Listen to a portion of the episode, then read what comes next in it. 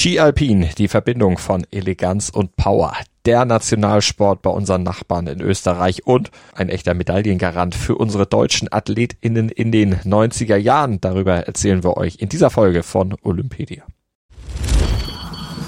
Olympedia, die akustische Enzyklopädie der Olympischen Spiele auf meinsportpodcast.de.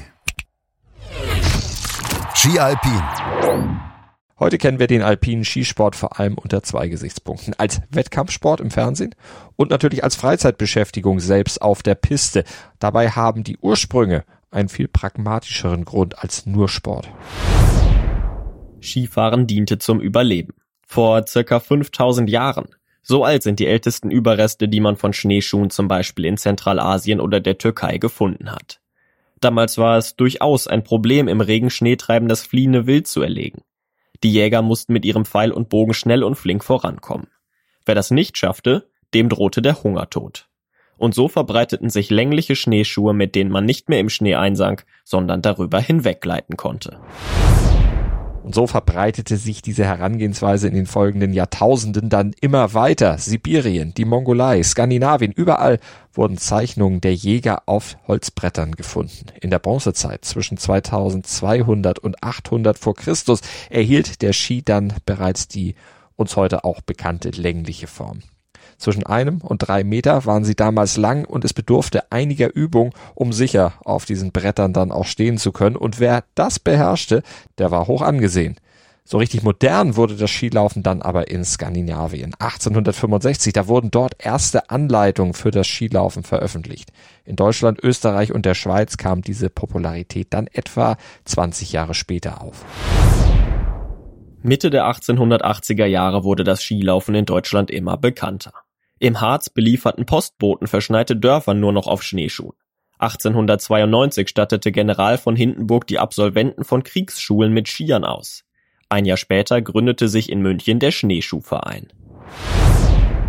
Es waren die Anfänge des Skisports in Freizeit und Sport. Zur traditionellen Kleidung gehörten damals übrigens Pelzschuhe aus Hundehaut und Pumphosen aus steifem Loden oder aus Kord.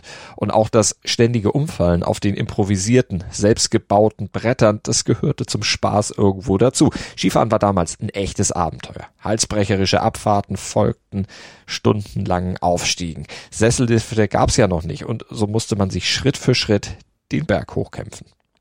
Skifahren war damals ein Abenteuer, das allerdings auch heute noch nicht ganz ungefährlich ist, denn das Verletzungsrisiko ist hoch. Nach Angaben der Auswertungsstelle für Skiunfälle verletzten sich in der Saison 2019-20 bis zu 38.000 der Ski- und Snowboardfahrer. Für mehr als 7.000 Deutsche endete der Winterurlaub zum Beispiel mit Knie- oder Schulterverletzungen im Krankenhaus. Präventiv kann man dem natürlich auch entgegenwirken, zum Beispiel durch eine gute Schutzausrüstung. Dazu gehört selbstverständlich ein Helm, dazu gehören Handschuhe und auch Schoner und auch eine auffällige Farbwahl bei Jacke und Co. ist gar nicht so verkehrt, kann nämlich Zusammenstöße auf der Piste verhindern helfen, weil man einfach besser gesehen wird. Der Skisport wurde nach dem Ersten Weltkrieg rasant bekannter. Nun konnten auch Touristen über die im Ersten Weltkrieg errichteten Eisenbahnstrecken anreisen und die Hänge der Alpen hinunterwedeln. In den 1920ern, da eröffneten zudem die ersten Skischulen, die nicht von Skiclubs betrieben wurden, einfach um Touristen das Skifahren beizubringen. Außerdem wurden in den Kinos erste Filme gezeigt, in denen Skifahrer zu sehen waren. Und das weckte dann auch das Interesse am Wintersport bei Menschen, die noch nie in den Bergen waren, immer mehr. In den 1920ern wurden zudem regelmäßig Wettkämpfe ausgetragen und Regeln für diese festgelegt.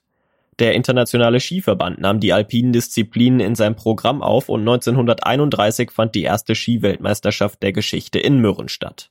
Und dort überzeugte Anton Seelos mit einer bisher unbekannten Technik. Der Parallelschwung entwickelte sich bis heute zur weit verbreiteten Technik auf den Pisten. Und nur fünf Jahre später, im Jahre 1936, wurden alpine Skirennen dann olympisch. Von Anfang an waren auch Frauen bei den Olympischen Spielen dabei. Von 1948 bis 1980 zählten die Olympischen Spiele auch gleichzeitig als Weltmeisterschaft. Das heißt, der Olympiasieger bzw. die Olympiasiegerin war gleichzeitig auch Weltmeister oder Weltmeisterin.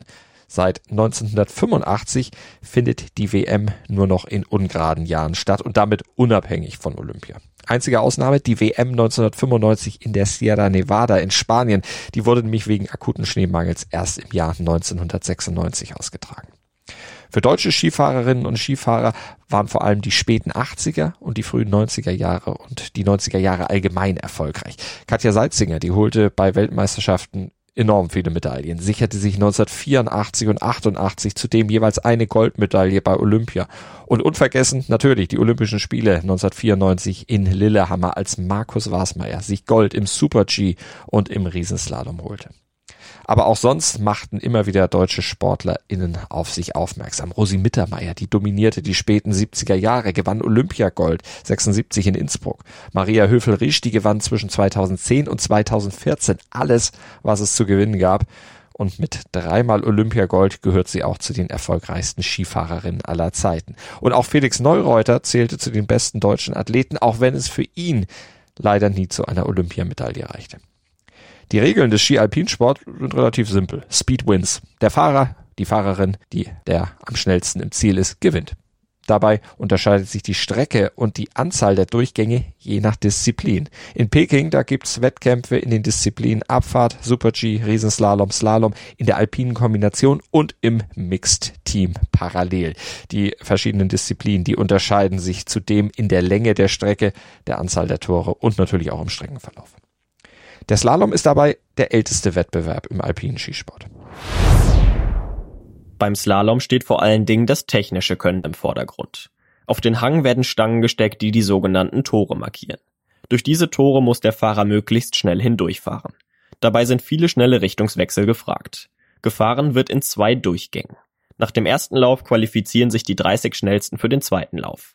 Im zweiten Durchgang wird in umgekehrter Reihenfolge gestartet, der 30. startet zuerst. Um den Sieger zu ermitteln, werden beide Laufzeiten addiert. Der Höhenunterschied beim Slalom liegt bei 140 bis 220 Metern.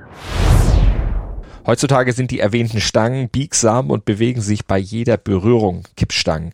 So können die Läufer dichter an die Stangen heranfahren, vorbeifahren und sie kommen natürlich schneller ins Ziel. Das war nicht immer so, denn bis in die 1980er hinein, da waren die Stangen starr und eine Kollision mit ihnen bedeutete dann auch das Aus. Die Königsdisziplin der alpinen Wettbewerbe ist die Abfahrt. Sie ist die längste und schnellste Disziplin. Höchstgeschwindigkeiten von bis zu 150 Stundenkilometern werden erreicht. Wenige Richtungswechsel bestimmen die Streckencharakteristik, oft geht es über vereiste Hänge, scharfe Kurven und steile Abschnitte. Wie beim Slalom bestimmen Stangentore die Richtung. Bei der Abfahrt stehen diese aber in einem deutlich größeren Abstand. Der Höhenunterschied zwischen Start und Ziel liegt bei 500 bis 1000 Metern. Anders als beim Slalom wird nur ein Durchgang ausgetragen. Und diese beiden traditionsreichen Wettbewerbe, die werden in der alpinen Kombination verbunden. Dabei werden die beiden Slalom-Durchgänge und der Abfahrtslauf zusammengezählt. Im normalen Tagesgeschäft, dem Weltcup, wird die Kombination fast nie ausgetragen. Bei Weltmeisterschaften und Olympischen Spielen, da ist sie allerdings eine der Disziplinen, in denen Medaillen vergeben werden. Der Riesenslalom ist die schnellere Variante des normalen Slaloms. Die Tore stehen weiter auseinander und so entstehen höhere Geschwindigkeiten. Mit einem Höhenunterschied von 250 bis 450 Metern ist die Strecke zudem deutlich länger als beim traditionellen Slalom. Und auch die nächste Disziplin ist eine Kombination ja, zweier Wettbewerbe. Der Super G stellt eine Kombination zwischen Riesenslalom und Abfahrt dar. Er ist das zweitschnellste Rennen. In den 1980ern wurde er entwickelt, um der Abfahrt wieder mehr technisches Können hinzuzufügen. Die Strecke ist vergleichsweise kurz, aber dafür anspruchsvoll. Die Tore sind so aufgestellt, dass sich große und mittlere Schwünge abwechseln und den Sportlern alles abverlangen. Und auch ein Neuling haben wir in Peking mit im Programm. Parallelrennen werden zum ersten Mal bei Olympischen Spielen ausgetragen. Dabei starten zwei Fahrer parallel auf dem Hang im Duell 1 gegen 1. Sie fahren zwei baugleiche Strecken ab und passieren dabei einen Höhenunterschied von 80 bis 100 Metern. Bei den Zuschauern sind Parallelrennen sehr beliebt, da sie auf der kurzen Piste alles im Blick haben und das direkte Duell zusätzliche Würze bringt. Der Sport brachte viele Legenden hervor. Kjetil Andre Armort, der gewann als einziger Mann bisher vier Goldmedaillen bei Olympia und das gleiche schaffte Janica Kostelic bei den Damen. Hermann Mayer und Axel Lund Zwindal, die faszinierten mit atemberaubenden Abfahrten. Lindsey Vonn, die lieferte sich grandiose Zweikämpfe mit Maria Resch, gewann insgesamt elf Medaillen bei Olympia und Weltmeisterschaften. Also die Liste der Ausnahmefahrer und Ausnahmefahrerinnen, die ist viel zu lang, als dass wir hier alle aufzählen könnten. Deshalb zum Abschluss noch schnell die wichtigsten Fakten, kurz und knackig zusammengefasst, die ihr zu den alpinen Skiwettkämpfen bei den Olympischen Spielen kennen solltet, einfach damit ihr mitreden könnt. Vom 6. bis zum 19. Februar werden die 21 Wettkampfläufe ausgetragen. Die Wettkämpfe finden im Skigebiet Yanqing im Norden Pekings statt. In dieser Region fällt normalerweise nur wenig Schnee. Ein Großteil muss künstlich im Ressort erzeugt werden. Um den Bau des Gebiets zu ermöglichen, wurde der Umfang des Beijing Songshan National Nature Reserve angepasst. Dies sorgte für viel Kritik. Ein Weltcup wurde auf den Strecken noch nicht gefahren. Der Termin im Februar 2020 wurde wegen der Corona-Pandemie abgesagt.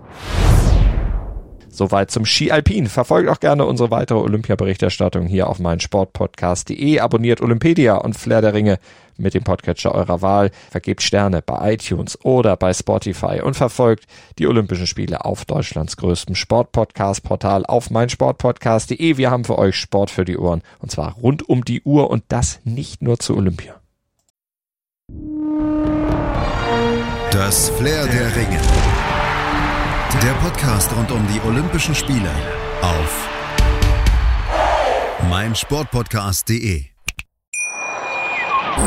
Schatz, ich bin neu verliebt. Was?